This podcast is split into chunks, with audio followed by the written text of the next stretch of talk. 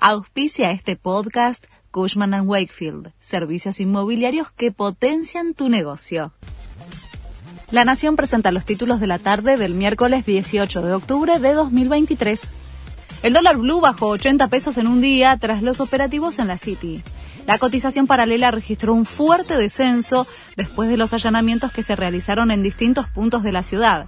Cerró en 905 pesos, pero casi nadie quiere vender y es muy difícil conseguirlo. El gobierno anunció la activación del segundo tramo del swap con China para robustecer las reservas del Banco Central pidieron el juicio político contra los camaristas que liberaron a Chocolate Rigau.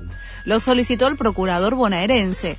Denunció a los jueces Juan Alberto Benavides y Alejandro Gustavo Villordo. Señaló que la decisión de anular la causa fue escandalosa. El ministro de Transporte afirmó que todavía no se anotó nadie a la renuncia al subsidio.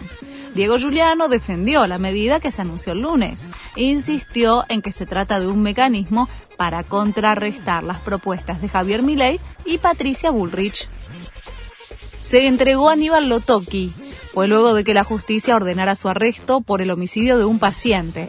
La detención la decretó la sala cuarta de la Cámara Criminal y Correccional tras confirmarse el procesamiento por el crimen de Rodolfo Cristian Zárate.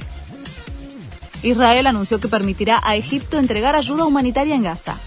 La decisión se conoció tras el encuentro de Netanyahu y Biden en Tel Aviv. El gobierno israelí remarca que se hará controles para que los suministros no caigan en manos de los terroristas de Hamas. Este fue el resumen de Noticias de la Nación.